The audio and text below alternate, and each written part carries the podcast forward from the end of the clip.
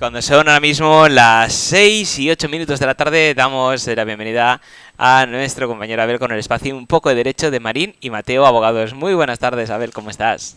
Hola, buenas tardes, José. Encantado de estar con vosotros. Muy bien, igualmente. Hoy tenemos eh, un tema muy interesante eh, que nosotros que es la condición resolutoria.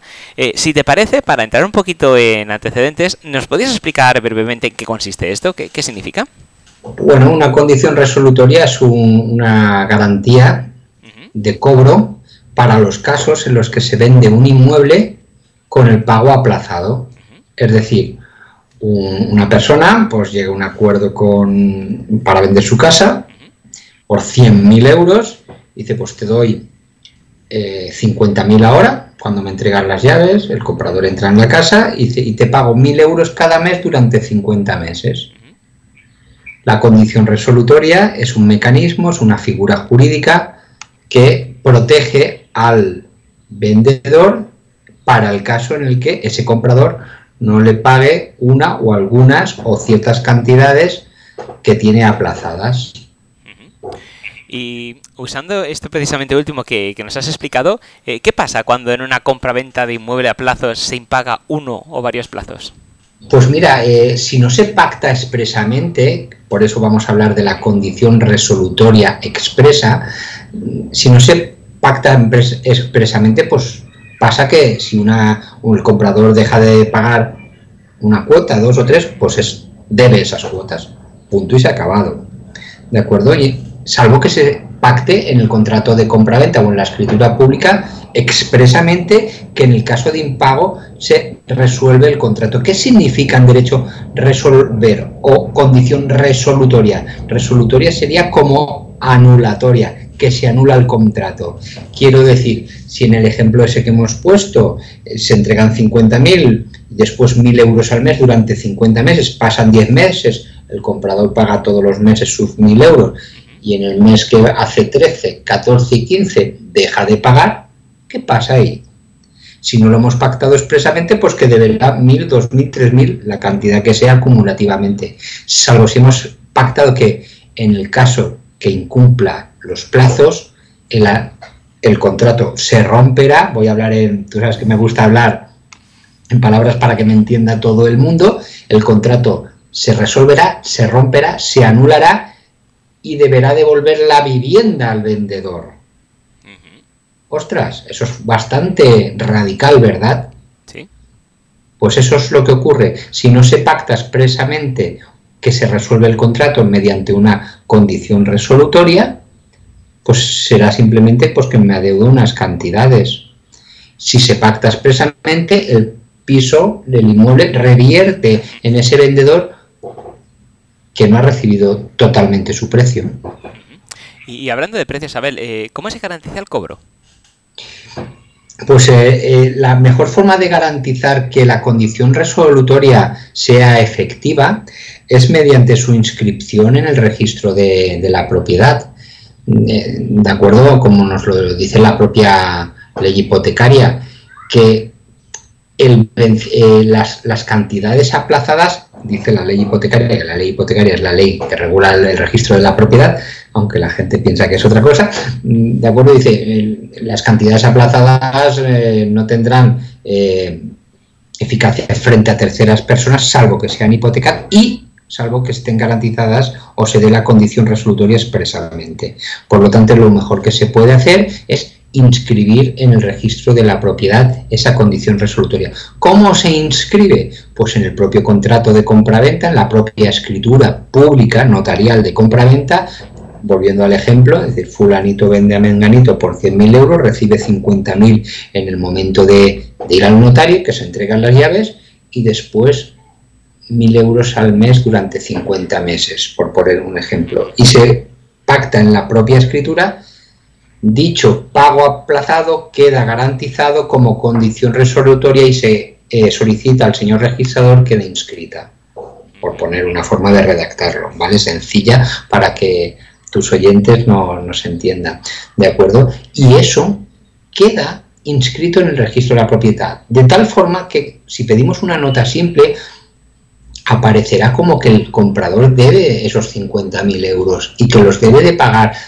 eh, mes a mes. Y si viene un embargo o si el vendedor quiere revender, o sea, el comprador quiere revender esa casa, el que lo compra dirá, oye, acredítame que esos 50.000 euros que aquí decías que, que se debían, están pagados o se debe algo, qué cantidad se debe. Por lo tanto, la forma de garantizarlo, evidentemente, es mediante la inscripción en el registro de la propiedad, que aconsejamos en el 100% de los casos. ¿Y qué requisitos necesitamos para ejercer la condición resolutoria? Pues mira, los requisitos son los pactados. El más importante realmente es que una vez haya producido el, impago, eh, eh, se requiera al, al, que debe de pagar, al comprador en este caso, pues que pague. ¿Por qué? Me parece una tontería, ¿no? Pero que se requiera o bien judicialmente o bien mediante acta notarial. Porque volvamos al, ejemplo eh, que hemos puesto desde el principio. Si, ese comprador que paga los 50.000 y va pagando 1.000 al mes, llega a 10 meses y al mes que hace 11 no paga, puede ser por que haya voluntad de no pagar, de impagar, o puede ser por mil cosas. Puede ser porque haya fallecido, puede haber fallecido, ¿verdad? Entonces sus herederos deberán de conocer ese contrato y, seguir pagando. Un simple retraso puede ser porque la cuenta bancaria haya cambiado, porque los bancos hoy en día tienen ese vicio de fusionarse entre ellos y adquirirse y comprarse, y hay un lío a veces de, de cuentas bancarias. Puede ser por un simple retraso, oye, por, por mil cosas, una enfermedad, una baja, un, un descuido, ¿de acuerdo? Entonces, no simplemente el, dejar de pagar un mes, pues ya es causa de resolución. Detrás debe de haber un poquito voluntad manifiesta de no querer pagar. Un descuido es un descuido, un retraso es un retraso, ¿vale? Por eso eh, es importante, ¿no? Eh, que, haya voluntad, que se pueda acreditar. Nos gusta en, en, como después tampoco se trata de andar probando si tenías voluntad de pagar o no, a, nosotros nos gusta pactar, pues, por ejemplo, un par de meses consecutivos sin pagar o un par de cuotas sin pagar. O si la cuota semestral no, con una cuota ya me parece suficiente incumplimiento, pero si las cuotas son mensuales, las letras son mensuales, las cuotas, pues eh, a lo mejor decir eh, que dos meses consecutivos se deje de pagar, se resolverá automáticamente, se romperá, se anulará el contrato automáticamente. De esa forma, hombre, un mes de retraso pues, puede ser un error, un problemilla, dos meses de retraso ya es mucho tiempo, ¿de acuerdo? También se tiene que producir que, que el vendedor haya cumplido su parte. Claro, porque el comprador a lo mejor no paga porque el vendedor ha incumplido su parte. Y la gente se preguntará, bueno, pero si el vendedor lo único que tenía que hacer era entregar las llaves y ya las entregó, solo ya, ya ha cumplido todo lo que tenía que, cumplir, ¿no? Le queda simplemente cobrar su precio. Él, el vendedor, ya ha cumplido. Ha entregado el piso y le deben de pagar de la forma pactada. Bueno, sí en, en la mayoría de casos, pero, pero hay casos en los que el vendedor aún tiene que hacer una, alguna cosa por ejemplo, hay ventas en las que se ha entregado una cantidad de 50.000 euros porque se debía una hipoteca de a lo mejor 40 y a lo mejor la obligación del vendedor era con esos 50.000 que recibía al principio de la compra-venta coger y pagar al banco y cancelar. A lo mejor no lo ha hecho o a lo mejor tenía algún embargo con la seguridad social, Hacienda o cualquier otro que con el dinero que recibía inicialmente debía de cancelar ese embargo. A lo mejor no lo ha hecho y el comprador, antes de seguir pagando esos mil euros al mes, dice, un momento, no estás cumpliendo tus obligaciones. ¿De acuerdo? O a lo mejor tenía una, una servidumbre que cancelar, porque estábamos hablando de una finca rústica que tendría alguna servidumbre de lo que sea, no puede ser de vistas, de paso, es decir, no suele ser el caso porque realmente las compraventas, el vendedor con entregar la propiedad ya ha cumplido casi todo lo que tiene que cumplir, pero sí que hay algunos supuestos en los que el vendedor aún tiene alguna obligación. Por resumir, ¿cuáles son los requisitos? Requerir al que impaga de forma fehaciente, bien judicialmente, bien notarialmente, no vale con un burofax, ¿vale? Aquí es más grave, ¿de acuerdo? Comprobar que el vendedor ha cumplido su parte y que el comprador no tenía tampoco intención de incumplir, a lo mejor ha sido un, mero, mero error. Claro, y, en el caso de ver, por ejemplo, eh, hablando de estos supuestos, eh, que ya antes de hacer la, la compraventa se pactara por la, por la parte que la persona que la, que la va a comprar, algún desperfecto que sí que se ha detectado en la vivienda y se ha comprometido el dueño a arreglarlo, pero no lo arregla. ¿Eso podría ser motivo también de, no pagar? Eh, vamos a ver, eso podría ser un, un argumento que tendría el, el, comprador para, para, dejar de pagar, pero se tiene que, eh, que, que pactar muy claramente y muy expresamente. ¿De acuerdo? Porque igual que puede ser una condición resolutoria la falta de pago, el, comprador también puede pactar una condición más que resolutoria suspensiva. ¿De acuerdo? Diciendo, bien, yo te compro, pero no empiezo a realizar los pagos hasta que tú no me repares, por ejemplo, las humedades de, de la azotea, ¿no? O hasta que no me refuerces los pilares situados en tal parte de la edificación porque, porque tienen aluminosis o, o, porque, por ejemplo, en una finca rústica, porque las condiciones para la compra era que realizaras a tu costa el vallado del perímetro de la parcela. Por ejemplo, si nos ponemos a, a, imaginar eh, supuestos pueden ser casi infinitos. ¿no? El 99% de los casos no son así, son, son sencillos, son eh, que, se vende una vivienda, normalmente un piso, y se paga parte al contado y parte a plazos. Muy similar a, lo que es la, la, el arrendamiento con opción de compra, ¿no? Es algo parecido, ¿no? Alquilo, pero si después quiero comprarlo me descuentas todo o parte de lo que he pagado durante los primeros años de alquiler, pues me lo consideras como parte de la compra, ¿no? Sería una cosa mm, parecida, próxima.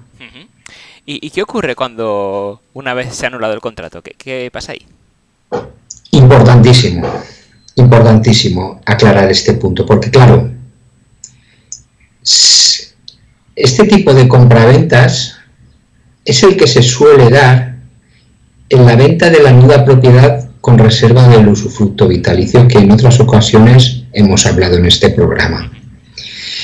Yo conozco casos también de, operaciones de compraventa de viviendas normales en las que, bueno, mm, dice, te doy casi todo el precio, lo que me queda te lo voy dando, pues no sé, el 30% te lo voy dando mes a mes, o, o, como tengo previsto vender otra propiedad, en cuanto a la venta te lo pago, nos ponemos que te debo la cantidad que me queda para dentro de dos años. Esto suele es menos inusual de lo que nos parece decir que, se hace. Y así, pues no tengo que pedir el préstamo al banco y me, vale, pues la gente llega a esos acuerdos y son lícitos. ¿Vale? Bueno, ahí sí se impaga, pues recuperar la propiedad, el que vendió recupera la propiedad y el otro tiene que devolver todo el dinero que cobró. Claro, ¿Qué ocurre en la venta de la nuda propiedad con usufructo vitalicio? Que las personas mayores son las que hacen estas operaciones. Entonces, si tú, por ejemplo, vendes tu propiedad por valor de 100.000 euros y le dices al vendedor, bueno, 1.000 euros pues durante 100 meses, que son 8 pues, años, o a lo mejor ya tienen 80 y tantos, me vas a dar 1.000 euros al mes y con esos 1.000 euros al mes de venta aplazada o la cantidad que sea, ¿de acuerdo? Pues eh, la persona mayor tiene un complemento para la pensión. ¿Qué pasa si incumple el comprador? O sea, pues que la persona mayor, vale, recuperará la vivienda, pero no puede devolver las cantidades que ha recibido. Entonces lo que aconsejamos siempre es poner fuertes penalizaciones o indemnizaciones penales de penalización muy fuertes, como incluso perder todas las cantidades dadas. Entonces dices, ostras, qué fuerte, ¿no? Si, si resulta que una vivienda que, has pactado un precio de 100, has dado 50, pagas 10.000 más y por lo que sea tienes un problema y te retrasas y no puedes pagar, pierdes todo lo que has dado, los 60.000 euros. Bueno, son pactos que se hacen. Si no estás de acuerdo, no lo pactes. Nadie obliga a nadie. Pero el vendedor también tiene que cobrar su precio. Y si su precio lo ha destinado, el que ha recibido ya, para sus propios cuidados y su propio sustento diario, evidentemente no podrá devolverte el dinero. ¿De acuerdo? Por eso se pacta, pues muchas veces pues se perderá la totalidad, o se perderá el 50% de las cantidades dadas, o, o, bueno, mil fórmulas. Al final son tratos, tratos que requieren un abogado especializado que mire todos los flecos que pueda haber y todas las circunstancias que se pueden dar no solo las que el comprador y el vendedor se imaginan que normalmente son que todo va a salir bien, que puede haber algún problema, pero pequeño, no, no, pueden, pueden suceder muchas cosas y un abogado debe de revisar estos contratos y redactar las cláusulas con tanto detalle que prácticamente queden cerradas todas las posibilidades. ¿Y cómo se garantiza plenamente, Abel? Se garantiza, se garantiza plenamente. Eh, a mí me gustaría decir una cosa, primero entendiendo bien las cosas que se firman, ¿de acuerdo? Porque cuando se entienden bien, eh, eh, uno si, le cabe una posibilidad de, no poder cumplir, pues no, acaba no firmándola.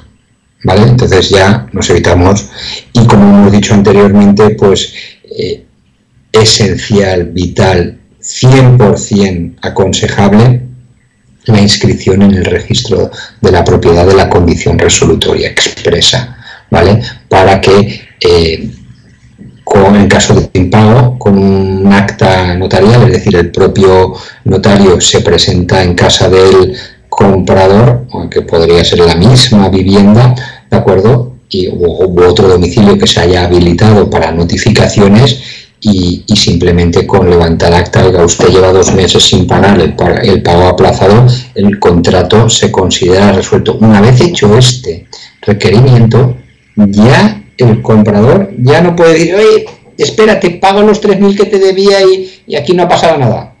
No. Una vez hecho el requerimiento judicial o notarial, el contrato se considera resuelto. No cabe posibilidad como por ejemplo en los alquileres, ¿no? El inquilino de unos meses retrasados, si no le han hecho el requerimiento, puede ponerse al día, enervar la demanda. En este caso no es posible. Pues eh, a la vista está que, como bien has comentado, Abel, quedan eh, o pueden haber muchos flecos, muchos supuestos y lo mejor, como has indicado también muy bien, es acudir a expertos para que nos asesoren debidamente. Y en ese caso, Marín y Mate Abogados eh, lo sois. ¿Cómo pueden contactar con vosotros, Abel? Pues bueno, tú sabes que a mí como más me gusta y es más fácil es buscando nuestra página web que es marinimateo.com o marinimateoabogados.es o escribir en Google Marini Mateo Abogado y enseguida aparecemos y ahí pues constan nuestros teléfonos, las direcciones de nuestras oficinas en Valencia, fundamentalmente Madrid y Barcelona y ahí está el formulario de consulta que también nos pueden preguntar por, por el formulario de consulta. Estupendo, pues muchísimas gracias, Abel. Un placer, como siempre. Nos vemos y escuchamos en el siguiente programa. buenas tardes encantado. Buenas tardes.